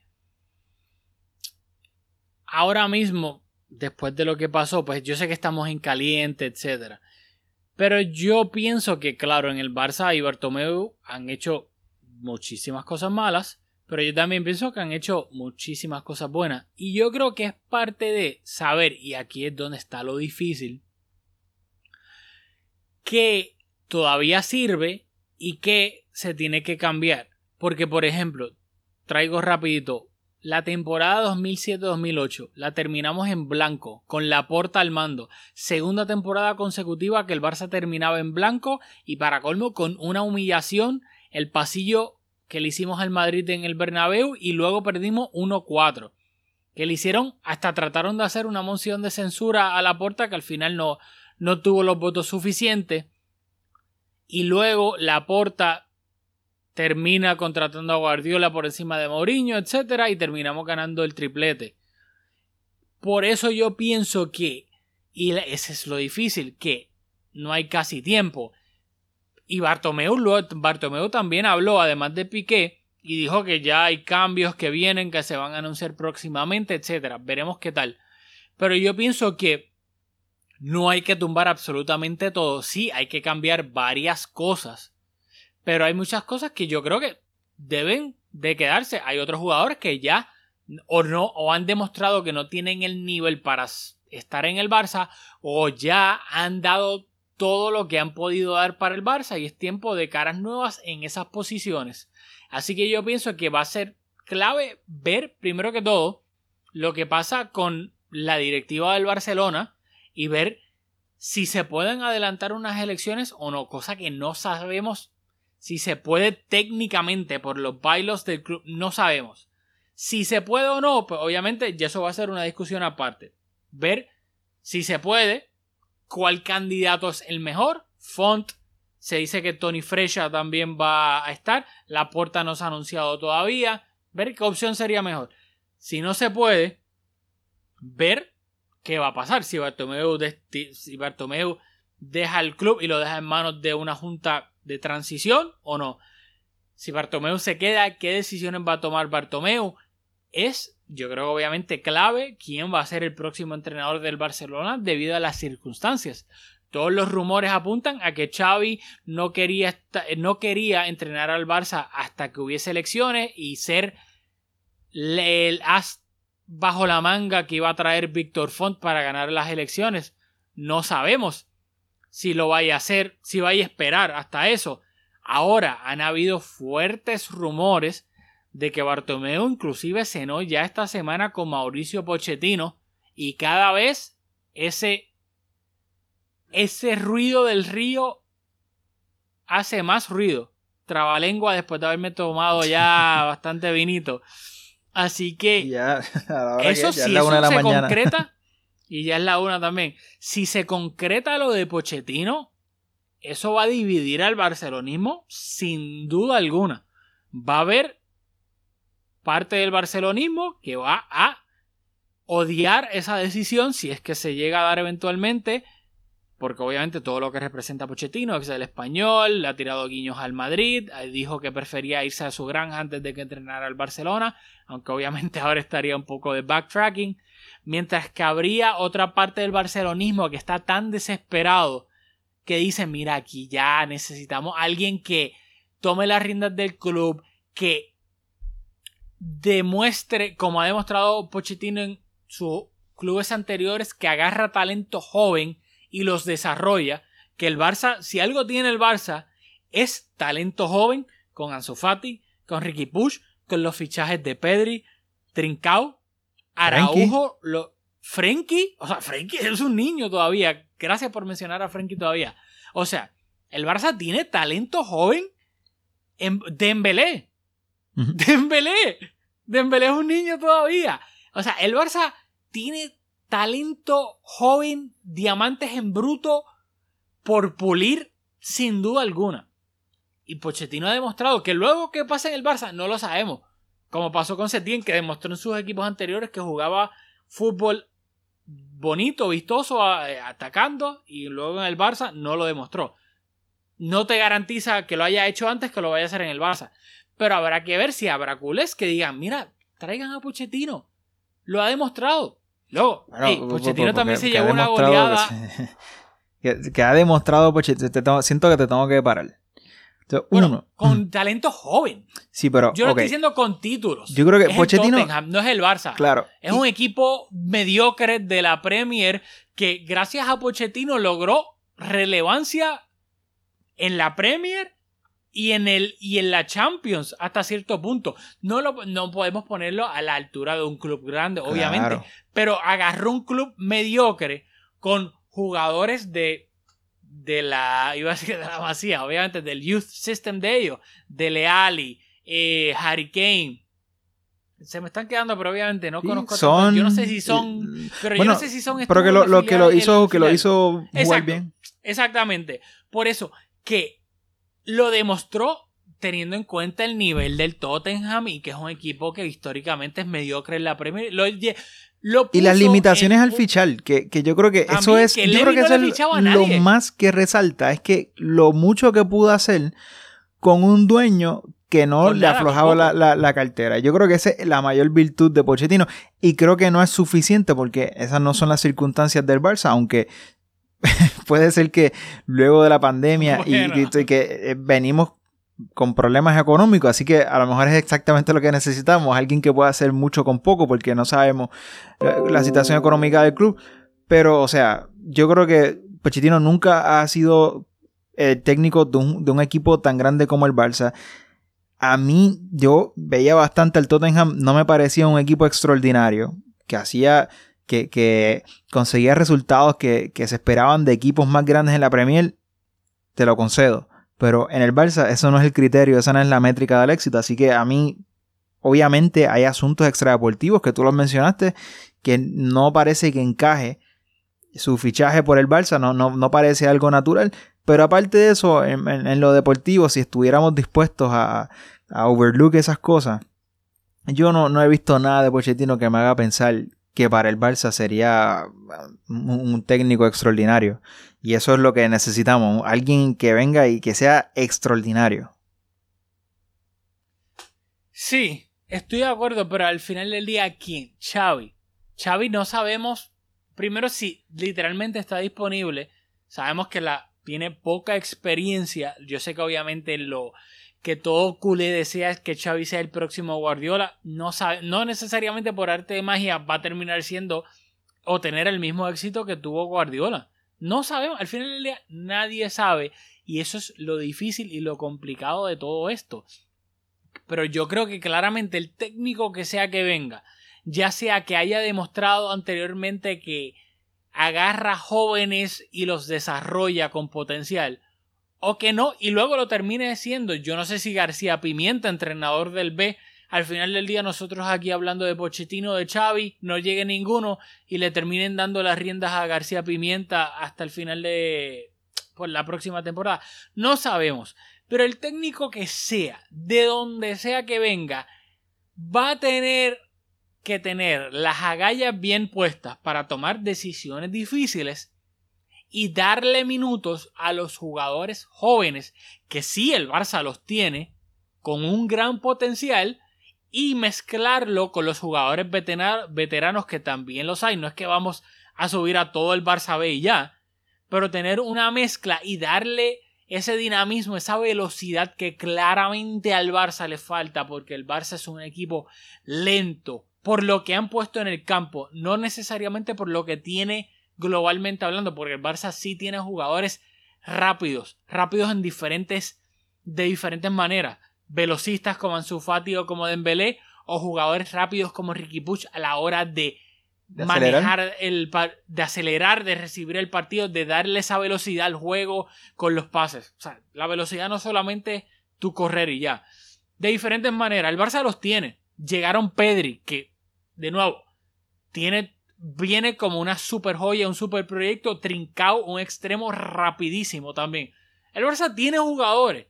Es cuestión de un técnico que tenga las agallas de ponerlo, de, de si llega un delantero centro, porque obviamente de buscar la manera de engranar a Griezmann, que Griezmann no se va a ir del Barça, obviamente un jugador de clase mundial, pero que esta temporada, por haber estado jugando la mayoría del tiempo, por no decir todo el tiempo fuera de su posición, no ha podido dar al Barça lo que el, techo que él pudiera dar al Barcelona, tiene que llegar un técnico que tome esas decisiones. No sabemos quién es, no sabemos si es Pochettino, si llega a ser Pochettino, o sea, a mí me fascinaría que llegue Pochettino desde el punto de vista de que vamos a tener para hablar muchísimo tiempo. No nos vamos a aburrir con Pochettino porque Pochettino va a dividir el barcelonismo, para bien o para mal, pero lo va a dividir y vamos a tener muchísimo que analizar de lo que él haga o no haga. Por ende, no lo sé.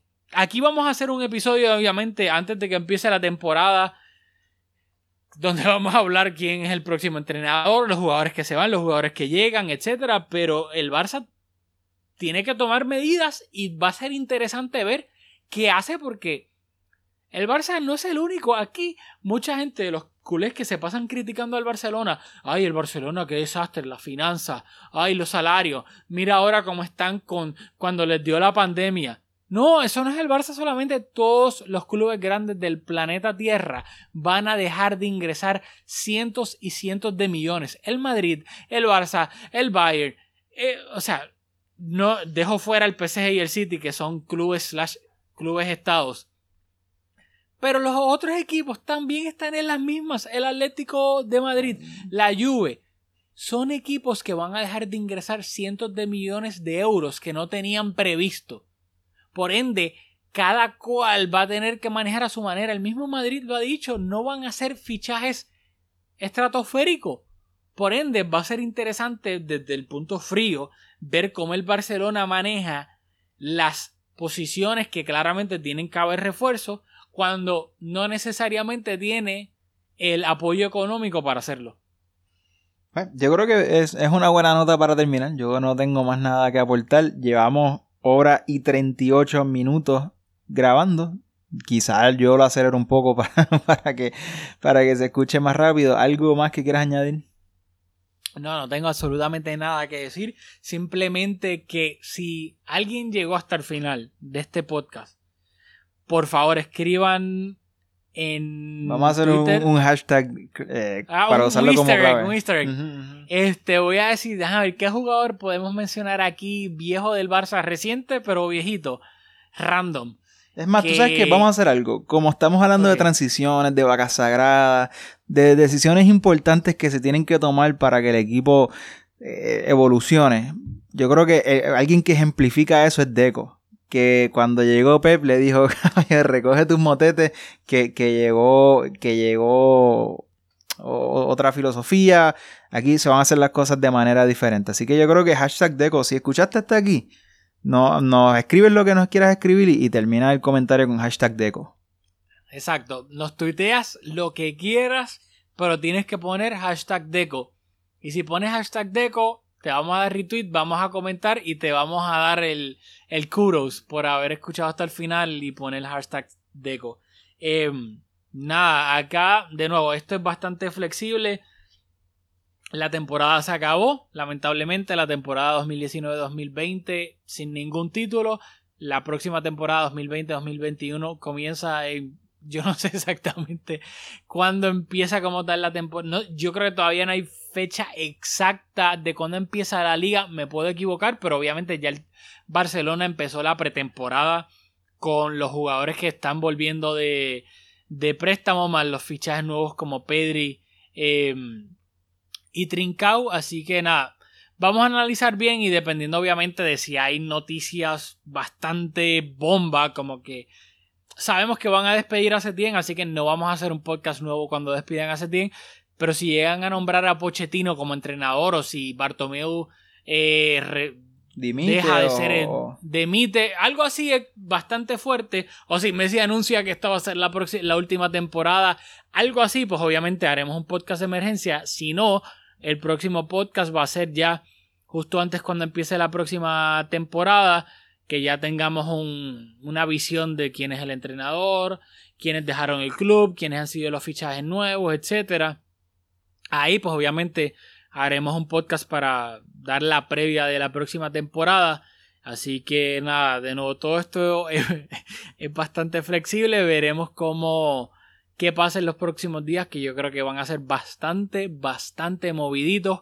Y creo que van a haber cambios y los van a anunciar de que pronto, pronto, porque eso es Relaciones Públicas 101. Lo hace el Barça, lo, hace, lo hacen todos los equipos. Cuando pasa un desastre horrendo, una humillación, el Barça va a tratar de dar buenas noticias, ya sea con un entrenador nuevo, con un fichaje nuevo, para generar esa ilusión al fanático. Así que yo creo que los próximos días o una o dos semanas vamos a tener noticias entre comillas positivas del Barcelona para tratar de que apaciguar las aguas y calmar el fuego un poco. Así que nada, nos vemos en la próxima aquí en Vescum Podcast.